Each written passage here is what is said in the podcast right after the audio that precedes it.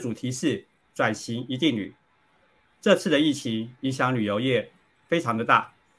而在疫情烧紧的现在，旅游业要如何转型，不浪费这次的危机，是很重要的一个议题。今天特别取到台湾旅途执行长周怀祖、山姆哥来跟大家聊聊。我跟山姆哥在今年年初在 Clubhouse 认识，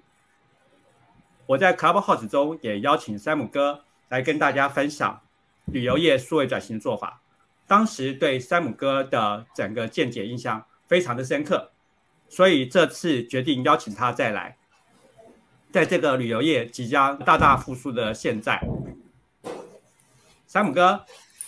哎，我在我在，来，请跟大家打个招呼吧。嗨，大家好，大家晚安。大家好，我是 Sam，呃，就是那个有恒哥刚才讲的山姆，山姆大叔。大家好，大家晚安。首先，请山姆哥介绍一下台湾旅途跟旗下的 Ready Go 吧。呃，首先我要先感谢这个勇哥这边的邀请啊。对，我们也只是很单纯，就是在旅游这一块行业做比较久一些。那我们公司其实算是技术公司，主要的台湾旅途的产品主要是在帮旅馆、饭店业者。就是做这一个系统开发跟一些系统租赁。那我们主要系统，呃，假如你们平常有在国内做订房的话，很有可能像譬如说啊，你们在一些呃，不管是五星级的饭店或者是一些主题式的饭店，呃，你们的你们到他们官网，然后点下了线上订房的那个按键，那很有可能就是已经在使用我们所提供的一些系统服务。那台湾旅途资讯主要就是以系统，然后还有做一些电商开发，然后还有一些呃技术性的作为一个主要的呃算是营运营运的那个基础。那刚才呃永文哥也有提到另外一个叫 Ready Go，那 Ready Go 算是我们在四差不多快四年前快五年了，呃，因应一些想法。那我们做出了一个叫做生活旅游的内容平台，那主要是以呃懒人包、懒人包的方式，所以像呃以前可能很多人都会常听到像譬如说呃此生必必去的十大景点，或者是说这辈子一定要吃的十大美食，哦诸如此类，像这个懒人包这一块，其实我们算是在国内很早很早期的就开始在做这些事。那做懒人包的想法也很简单，就是我们有想过，呃，就是说，尤其在资讯爆炸的这个这个年代里面，其实消费者取得资讯其实比以前更加容易，但最大的问题是，当消费者要面对这么多庞大的资讯流量的时候，有的时候其实他是有点手足无措的。那所以那时候我们的想法就很简单，透过我们。对于社群、对于平台、对于网络的这个算是理解跟深度，那我们代替消费者先去找到目前大家关注的议题，然后透过一些分析的方法，我们把它制成懒人包。所以现在目前呃，ReadyGo 大概平均每一个月大概 PV Page View 大概有一百二十多万。那疫情期间的确有降低一点。那最全盛时期，曾经一个月可以到呃两百一十多万的 page view。那不重复进站的人次大概目前也有三十多万人。那我们的 Facebook 现在大概有二十七万的粉丝，IG 有将近十二万人。好，那其实我们都一直在做一件事情。就是 Ready Go，它很简单，它就是解决消费者懒得找资料的困难。那我们让消费者把所有的精力跟专注度放在好好的出去玩，好好的把时间拿来陪家人，而不是在网络上一直找资讯。那这件事情，我们找到消费者痛点，所以呢，我们也帮消费者去做了懒人包这个动作。那 ReadyGo 大概大致上面，它是一个以这样子的概念作为雏形的内容内容网站，所以嗯，其实我们一直都是在做跟旅游有相关的，不管是从呃台湾旅途，或者是从 Ready Go，它其实都一直在跟旅游、生活、那食宿游构行这几个议题都是环环相扣。那我们也只是从我们原本的本业的旅馆这一个区块，慢慢的延伸到其他的。以前我们在做的是图前，也就是说他要出发之前的预定。那 Ready Go 它不只是横跨了图前，也并且在途中。那但图后这一段我们目前没有涉略。那我们只希望先把消费者出游之前的困难跟困扰解决。好，谢谢刚山姆哥对自己公司的解释哦。呃，我们都知道啊，这次对我们的旅游业来讲，一个很大的冲击是来自说整个疫情啊，不能出国，不能出国就算了，在三级警戒的时候，连出门都不能出。但是现在因为烧解了嘛，然后烧解了之后，我们就在想，嗯，旅游业应该要做一些不同的事情。那我想这一段就请山姆哥来跟大家介绍啊，当前旅游业。因为状这样的状况啊，不知道 Sam 哥的看法。嗯，我先我先从 COVID-19 发生刚开始，然后到现况，我做一个简单我们自己的呃自己的一个观察，就是说，呃，当 COVID-19 来的时候，其实对于旅游来讲，其实是一级重灾，也就是人家所谓的那个叫什么受灾第一排。那当然，旅游里面其实它细分了很多的环节，包含从呃航空、旅宿、运输，那也就是游览车这一些，那包含导游这些等等，或者是当地的一些景区，那甚至更后面的包含整个供应链上面的呃，譬如说你看像我们，我们其实算是在虽然我们被归类在旅游，那提供的是一些系统服务。所以什么时候才有感觉？譬如说，我举例，二零二零二零的那个二月，COVID-19 正式的爆发在台湾这一个部分，然后到三月、四月其实是非常紧张的。那我们什么时候才有感觉？大概是五月，我们大概是五月多才有真的有呃，不管是营收上面的呃衰退哦，或者是说。厂商开始陆陆续续的有一些人真的是撑不下去等等的，就是我们到后面才有感觉。这其实跟整个供应链的顺序其实是有关，也就是说，越靠近消费者那一端的，他越早感受到，而且并且受灾的所谓的付出性，它也会越来越比较慢。其实老实说，我们算是嗯最晚知道，不最晚有感受。但也很快速的可以复苏起来，所以在二零二零年，其实那一波呃疫情，老实讲，呃，包含到延续至二零二一年的这一个五呃，大概将近快四月五月五月四月五月那一个非常严重的严重的这一个疫情要再度卷起，其实对于旅行社旅馆都一直以来他们都一直是受灾的，但对于很多的平台。包含像我们的一些其他的呃，可能在旅馆业也是同样都是提供所谓数位服务的这些这些同业们，老实讲，他们其实在去年，包含我们去年反而在后半段的时间里面，其实是营收是增加的，那甚至还突破新高。那我觉得这个跟整个产业的关联性是有的。OK，所以。从 COVID-19，我们其实也也也看到了一件事情，就是说，呃，第一个，其实台湾的台湾的很多的旅游，它必须还是要在一个比较大的部分是需要外国旅客的入境。那也许对于台湾很多的厂商来讲，说哇，台湾真是真的很苦。可是我必须要讲的是，呃，台湾其实在整个经济架构上面，其实它并不是以全然以旅游为主，你看，就像这一次的 COVID-19 也也造就了这个护国神山嘛，对不对？然后甚至还有这一个什么呃呃这个航海王等等，那就代表说，其实台湾的整个产业的丰富性其实是很高。可是，假如我们今天看是以旅游为主要的，譬如说泰国，那他们的受灾程度就非常严重。只要当以旅游以境外人士作为主要的营收来源，那这个国家其实在 COVID-19 的受灾程度其实是相对的非常的严重。那我觉得在台湾这一次，呃，我我也必须要讲，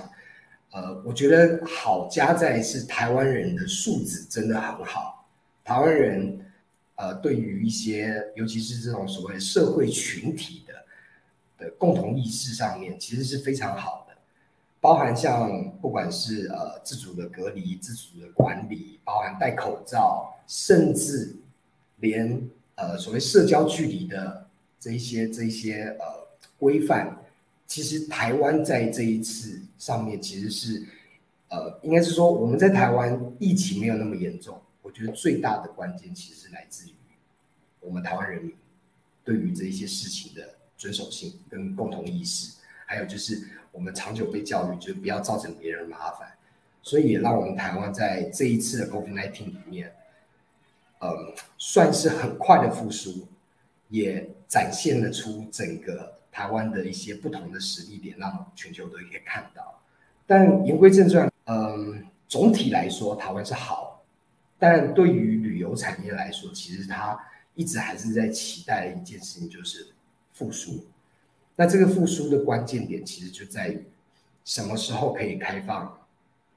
呃，应该是这样讲，现在其实边境已经没有那么的严谨。其实你现在要呃洽工或者是个人旅游，其实还是可行，只是因为台湾现在目前还是有个十四天隔离的。这件事情，那当然到十二月份开始，可能政府会陆续的去做一些，譬如说十加四这样子的政策，那后续会慢慢的再再去减少。那这个会是整个，就以我们旅游业界来看，我们非常关注的就是这件事。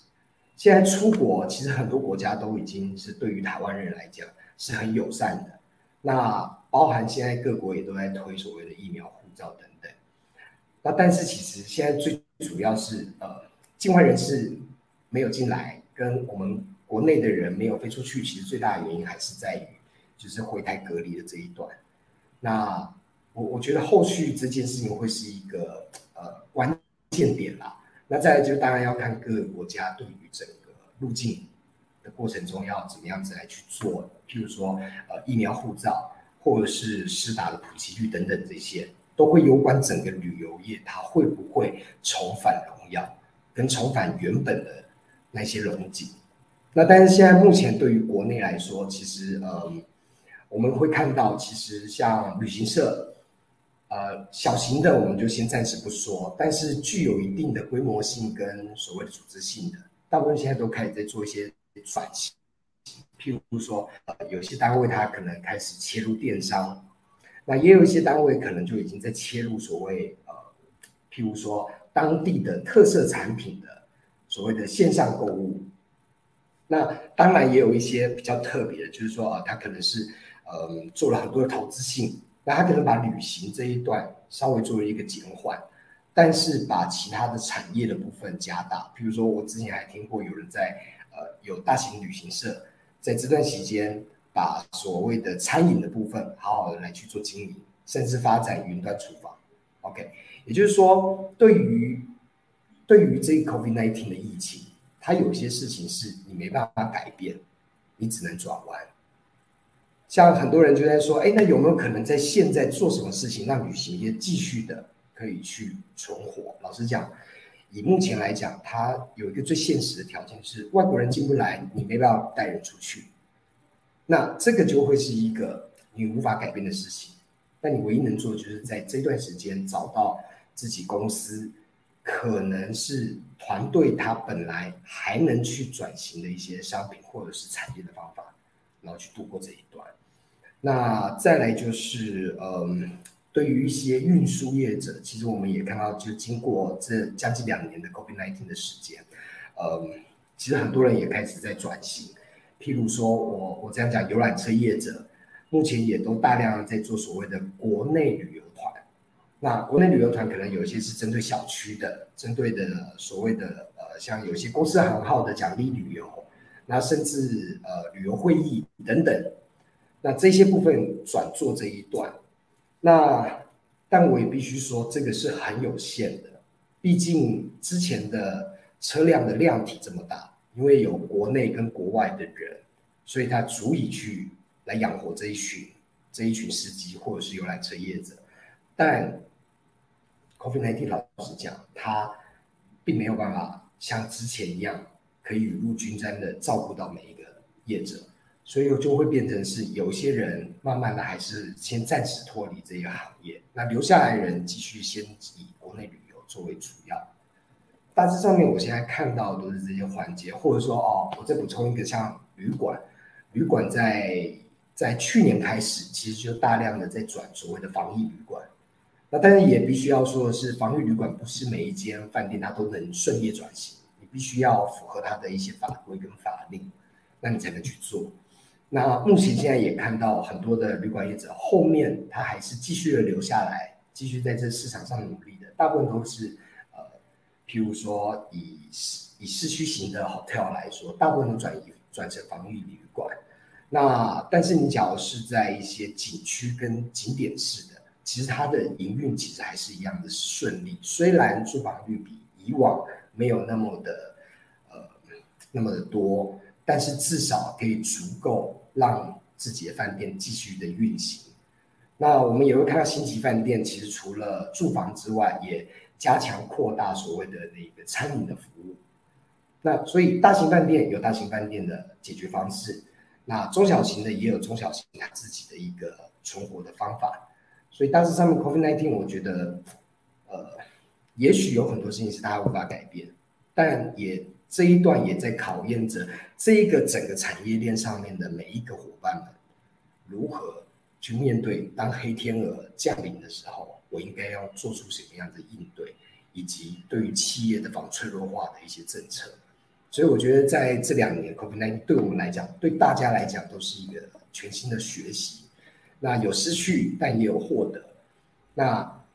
也改变了自己以前原有对于一些事情的看法。因为你不做，你不去试，你没办法度过。但试了不会是坏事，也许是一个全新的看法，跟全新的一个商业的模式。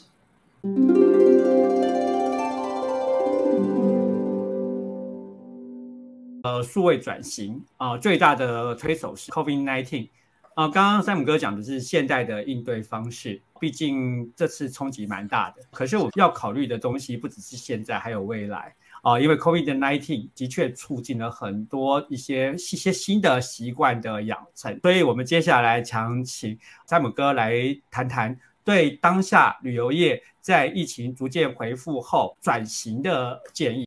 我刚才忘记讲到一点，其实这一些所有的。就是，譬如说，旅行产业、旅游产业这一些伙伴们，不管你做什么或改变什么，其实都在做一件事，就是数位上的应用，以及拥抱新技术。我为什么这么讲？我举个例子，以前旅行社，呃，当然我们摒除摒除一些我们比较常听到的，什么雄狮、易游、可乐、东南。但还有一些所谓的我们所谓的中大型的，那像他们以前主要都是做可能像澳棒，我们所谓的澳棒跟英镑的意思就是，呃，我把客人带出去，我把台湾人带出去玩，那叫澳棒；那我把外国人接来台湾玩，这叫英镑。那国内旅游其实一直是大家都不太，就是利润最少，那又最辛苦，因为资讯太透明。那你的差价其实是没有，所以其实国内国内旅游其实大部分都是由一些其他的呃旅行社，他们就是自己在呃，应该是说也不能说人家是小众，就是说有一些特别喜欢做国旅的，那他们就跟市场做了一个切割。但这次 COVID nineteen，我们发现中型的、中大型以前专注在做，尤其是专注做凹棒。或者是做英镑的，他们在这一段过程之中，最显而易见的一个拥抱数位，就是他们将自己的网站，不管是在 UI、U 叉，甚至在商品，或者是导入所谓的购物商城，其实我们会看到这个是一个很很常见，但其实它是对于旅行社来讲，这个是很不愿意去做，但你非得要去做一件事情。那我再讲一个旅馆，旅馆其实在从二零二零开始，COVID-19 刚开始爆发的时候，很多人都在讨论什么？无人旅馆，那包含我怎么样子减少，譬如说夜柜或二十四小时所谓站柜的人力，那我可不可以透过一些数位的方法来去做管控？那其实很多很多旅馆在呃，就是去年。疫情刚爆发的时候，大概过了大概三到四个月开始，这个题目就变成是一个非常热门的一个一个大家在找寻的一个一个一个解决方案。那再来就是讲说，呃，我们在讲在地导游，很多在在一些景区的在地创生团队或者是导游，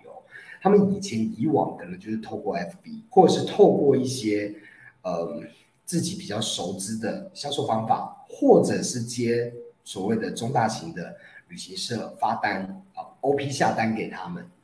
但在今年 COVID-19，很多人开始去尝试着使用，譬如说像 KKday，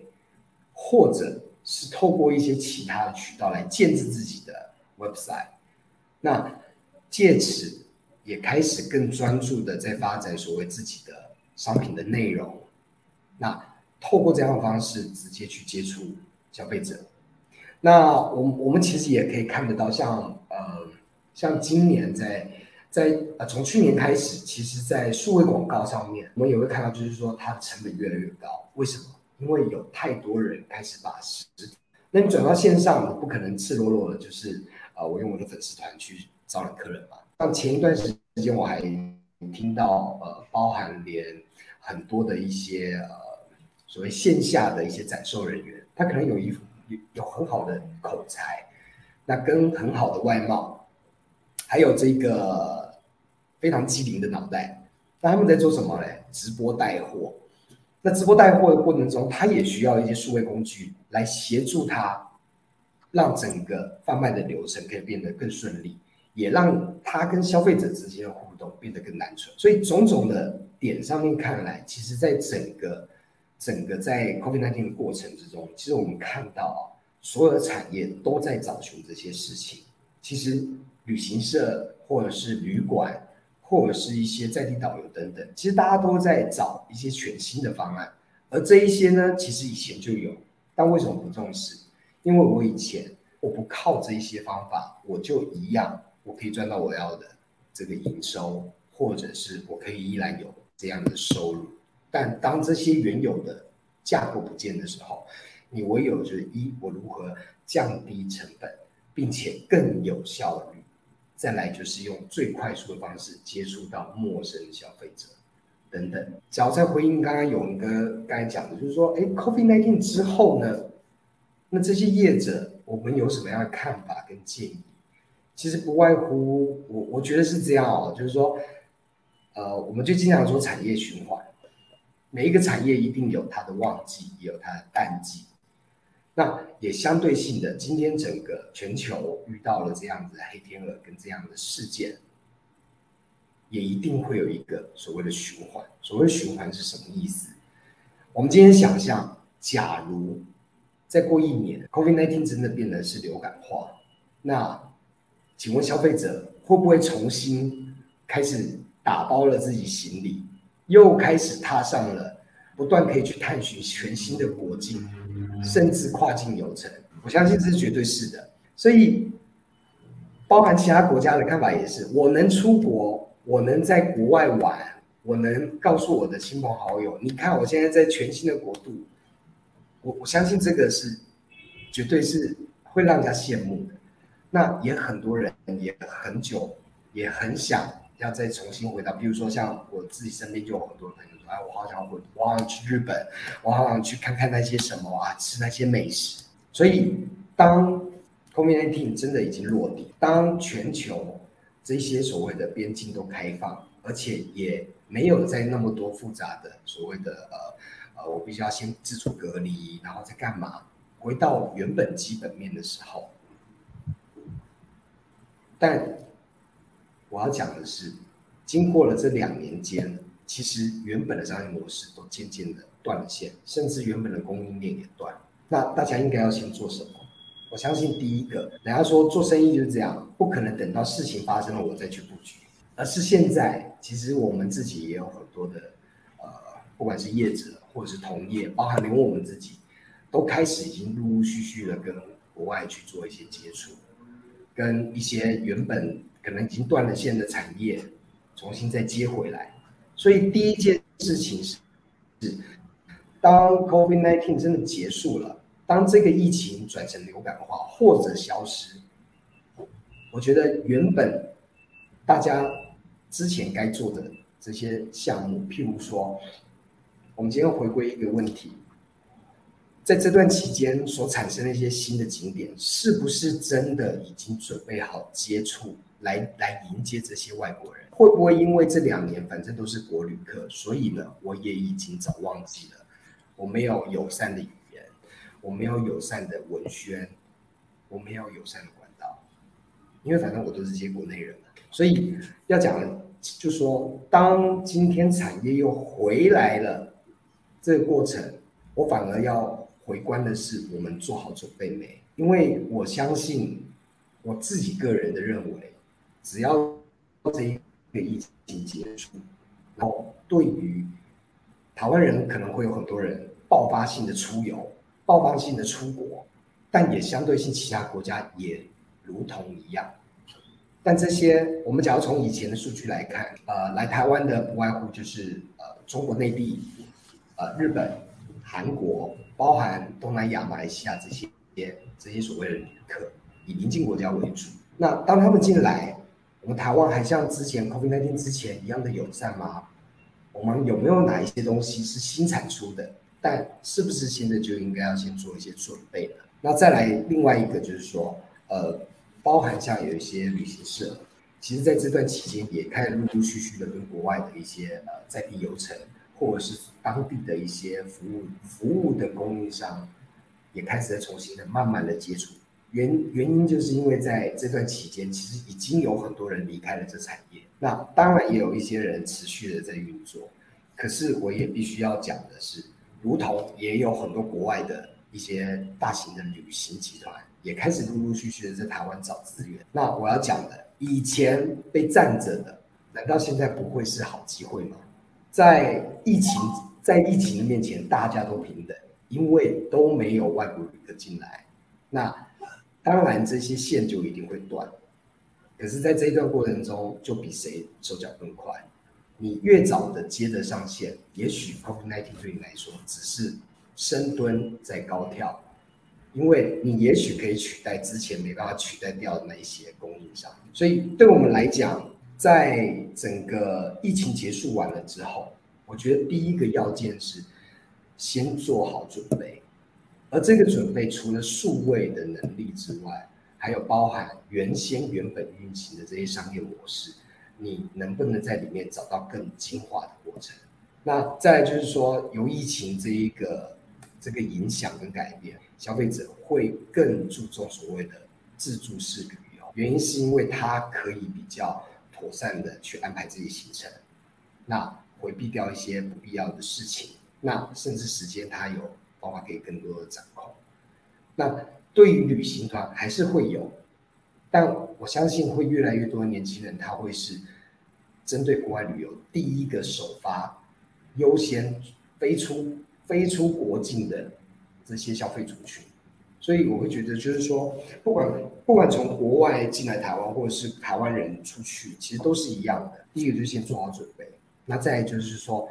在这段期间，也有很多的数位工具新的产生跟诞生。那我们是不是应该在这段期间之前？就已经先布好局，譬如说，我应该要再检视我自己的社群，我要再检视我自己的工具，那甚至当消费者到达店内之后，我该给他们的一些友善体验，是不是已经具备好？而这一些，我觉得是除了现况的营运之外，未来我会更重视。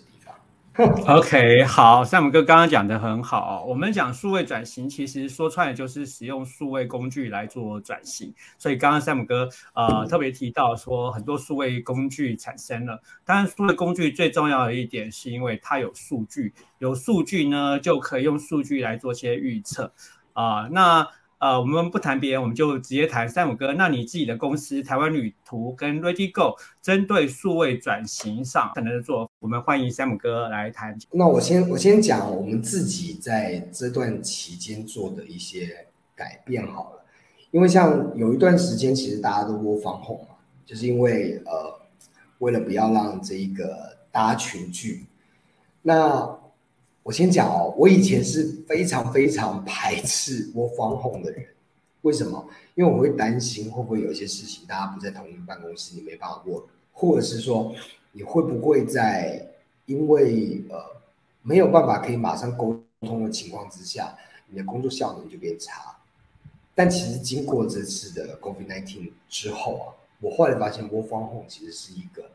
可行的方案。我为什么那么讲？反而在，呃，反而是大家在面对自己的组织任务目标的时候，因为你早做完，后面时间就是你自己的，公司也不会超过，那公司也不会要求你过分，但我们也发现，同时也发现有一些员工跟伙小伙伴们，原来他们的自主管理能力很好。所以我必须在，我必须要讲的是，我们自己也改变是发现，哎，原来透过一些呃，像播放控会用到的一些工具，像 Zoom，哎，其实会议就可以在任何地方就可以召开，你不用等我，我也不用等你，只要打开就好，只要你穿衣服，你不要只穿内裤，哦，我们就可以开始这线上会议，而且它是可以有很快的节奏，尤其在今年哦，其实非常多的电商的开发。跟一些系统开发，老实讲，我们虽然百分之八十都是以旅馆产业为主，但是有百分之二十其实有非常多人会来找我们去做一些系统开发。这时候，我们也开始大量的跟不同的团队一起来做线上的运作。那所以我们自己也建立了一些呃可对外性安全的一些架构，那去做一些共同开发的共同开发的一些测试区域等等。原来你必须要去做，你才会知道。而且甚至你可以从这一个过程之中找到很优秀自我管理的小伙伴们，所以这个是由我们自己内部来去看待。那虽然我们产业本来就已经是技术公司，能做的数位转型其实是相当有限，但我们在这段期间也开始做了。但对于厂商来讲，我们却看到了非常非常多的破口，呃，跟可以去做的一些事情，譬如说像。呃，我们后来发现，不只是旅馆的产业，其实有很多产业都开始陆陆续续的都有需要有线上的一些预定的工具。所以我们在呃今年，我们在今年把明年原本要预计做的计划全部拉在今年来做。做什么呢？我们后来就做了一个类似像分时预定，也就是说用时间的方式来让消费者啊，来让业者。可以将自己的时间让不同的消费者来去 booking，那这个产业就很广啊，比如说宠物，哦，或者是呃，像之前也有一些什么理发，哦，你跟他预定，他到家里帮你理发。那从我们也渐渐的开始从这一次的这个疫情里面，除了原本的旅游产业之外，我们也开始扩展出来其他的一些产业的服务。这大概是以系统声音来讲，就是说，我们发现很多包含个人，或者是说，呃，我举个例子，譬如说，呃，我是美容师，我原本在美容机构，但是因为 COVID-19，我没办法，我没有办法在这个机构继续服务了，但他可能会去开自己的工作室，或者是到服务的这个模式。所以像之前我们也常会看到新闻，有那种私厨，就是。亲自到你家去帮你去做饭这些事情，那当然是在必须合理的防护之下去完成。那或者是说，呃，我们也会看到有很多外送，然后外带，啊，这些的商机都应运而生。所以我们在那段期间也加速了去把一些新的项目做出来，就是除了给我们原有的呃旅游产业来做使用之外，我们也跨足到其他产业来去做一个尝试。所以对我们来讲，以系统来说，我们是看到更多的破口跟更多的需要，所以我们去做了这些事情。那对于 Ready Go 呢？老实讲，我觉得 Ready Go 其实在 COVID-19 的过程中其实是最辛苦的。为什么？我有举个例子啊。在在疫情刚开始的时候，我们那时候原本是心想说，哎，应该要多让大家回忆起以前出去玩的感觉，可以舒缓大家的压力。结果，哎，就有消费者在我们文章下面留言，他说，哎，现在是疫情，哎，你还鼓励大家出去玩，这样不好吧？所以那时候我们就心想啊，以前我们的 Ready Go 大概百分之。八十的文章都是在讲出去玩、讲旅游，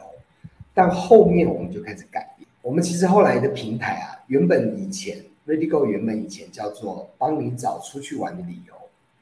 但在 COVID 那天我们延伸出来的新的 slogan 叫做打开你的生活大门。为什么这么讲？我们开始介绍如何宅在家里，那有哪些好吃